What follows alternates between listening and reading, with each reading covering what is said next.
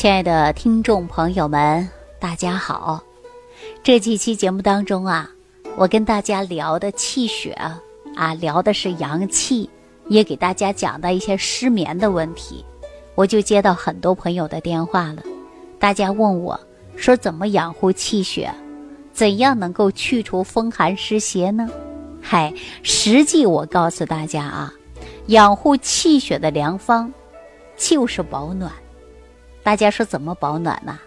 那你看我们现在大冬天吧，有很多北方城市的女孩子，为了美，穿的很单薄，可能还会穿着很单的鞋子呢。而且北方有下雪的时候啊，她穿的也不厚。南方呢，冬天虽然没有北方那么冷，但是它呢湿气也比较重，也会有寒气。但是爱美的女性或者是男性呢，依然。不重视抵挡风寒，而且还会出现各种问题。所以说呀，养护好气血啊，就是在于保暖。大家记着了吗？啊，尤其呀，我们说血液呢，在循环的过程中啊，是需要有一定的温度作为保障的。那体温适宜的血液呢，它是流动的比较顺畅。人的脏腑器官当然就很正常。若人体受了寒邪刺激，啊，尤其是寒风啊、寒冷啊这种刺激以后呢，体温就会低，气血循环呢就会慢慢下来了，而且人就会出现堵塞，哎，淤堵。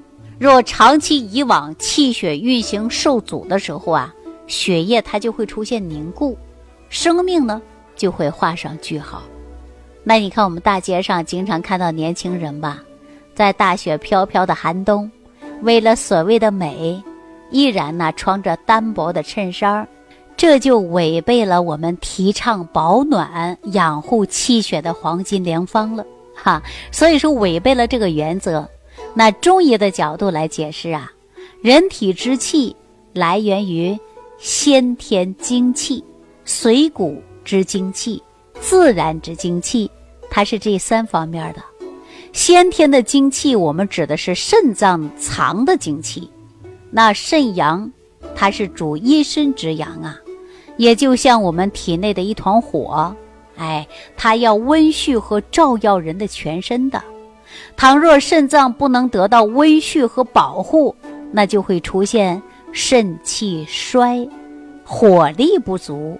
人的体温偏低，循环代谢减慢，使身体啊足部就会出现比较弱。哎，《黄帝内经》当中啊就说到了，阳气者，弱与日，失其所，则折寿而不张。意思就说呀，阳气就相当于天上的太阳，大自然若失去了太阳的温暖。万物啊，它都不能存活，对不对呀？当人体失去了阳气，那体内呢就失去了新陈代谢的火力，生命啊就会终止。那对于脏腑而言呢，保养肾的阳气也是至关重要的。中医当中啊讲到的就是补肾阳，而没有泻肾阳之说。不能给肾泄泄火吧？我们谁说肾上火了？我给肾泄火呀？根本就没有，对不对呀？哎，更不能灭火，只有不断的添加原材料。当肾阳之火越烧越旺，人才能健康长寿啊！说一千道一万啊，就是如何使我们肾阳充足呢？我就告诉大家了，千万不要贪凉。根据于气温，啊，适当添加衣物，保证身体的温度，避免长期大量寒凉的食物刺激你的身体，导致你体内偏低。所以说，我们建议大家增强体能运动，加速体能产生热量，能够保养我们各个脏腑器官，加速人的新陈代谢，啊。还有呢，第三点呢，就是需要大家吃一些食物来提高人体的热量，大家说什么样的食物有助肾阳啊？我告诉大家啊，肉类的像羊肉啊、狗肉、河虾，哎，韭菜，这都是属于热量的呀。那么我们还有呢，像肉苁蓉、杜仲，这些也是啊。所以说，我们人体要远离的是什么？就是寒症啊。现在很多年轻人呐，呃，都是我们金庸老先生的铁杆粉丝啊，能将金庸笔下的武侠名著娓娓道来。哈，我不知道大家有没有注意到啊，在《天龙八部》当中，生死符。是逍遥派灵鹫宫天山童姥所用的一种暗器，中招啊，你就浑身发冷啊，受制于人。如果呢，你仔细检查一下生死符的成分，你会发现呐，它就是一块薄冰。哈，将薄冰进入人体后，你就中招了。其实啊，这么厉害的暗器，它的玄机。用我们现在的人说法，就是着凉了，人体受了寒冷的刺激，可见金庸老先生啊，早已经道破了寒湿与健康之间的关系了，对不对呀？曾经啊，我遇到这样的一位患者啊，二十七岁，在某个洗浴中心呐做按摩师，一天呐，有小王来找我了，捂着肚子呢，就喊道：“哎呦，李老师，快点给我看看吧。”我这肚子啊疼的不得了，然后啊我就告诉他了，哎呦这急性的呀，你赶紧的，你都得呀去看个医生，你看你是坏肚子了还是什么问题，疼的受不了啊。结果呀小王说了，也检查了啊，问起了职业和生活习惯，小王才说白天基本呢都是待在洗浴房里，晚上才回家。近几天来啊白天就是很忙。有的时候出去透透气，我就问小王：“你平时工作服是怎么样穿的呀？”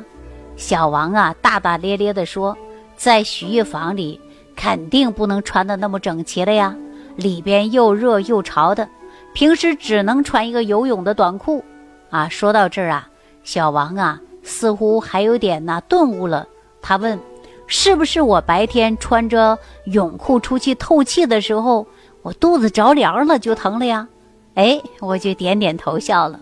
我说实际上啊，小王根本的问题就是寒邪入侵了，导致你啊腹部疼痛难忍了啊。按照中医通常的八纲之说呀，既是阴阳表里寒热虚实各有百病寒为先的说法。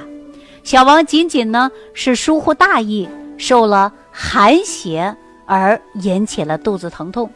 若寒邪时间长了，大量沉积在于我们体内，哎，对人体呢就会造成的伤害比较大。于是呢，针对小王的这次情况呢，就给他开了一些啊祛寒的一些小食疗方法。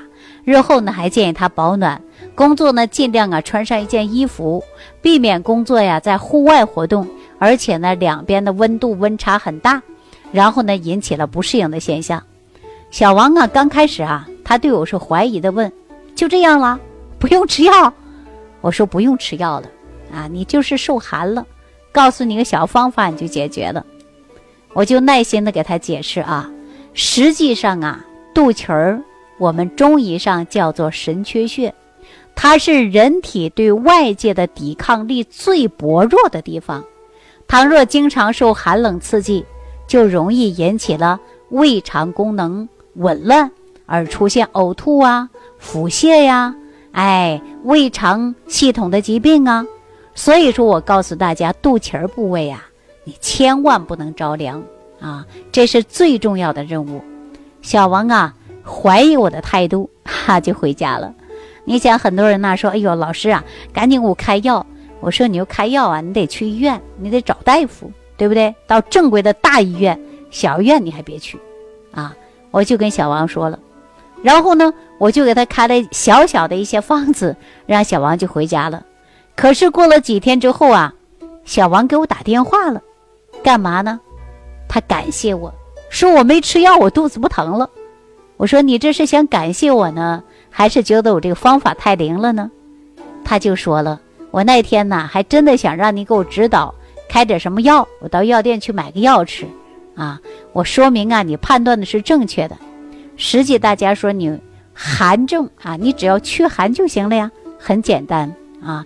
如果说寒气入体内了，如果时间比较久，你造成了气血不能够正常的运畅了，而且呢，你寒气的部位啊可能就会淤有堵，比如说堵在哪儿，你就会出现经络疏堵啊。有一些人呢就会出现不适应的症状，对吧？你看肚脐受堵了，怎么样？受了风寒湿邪影响，你就会肚子疼痛。那膝关节、肩关节、肘关节呢？你同样也会出现寒症的疼痛，是不是啊？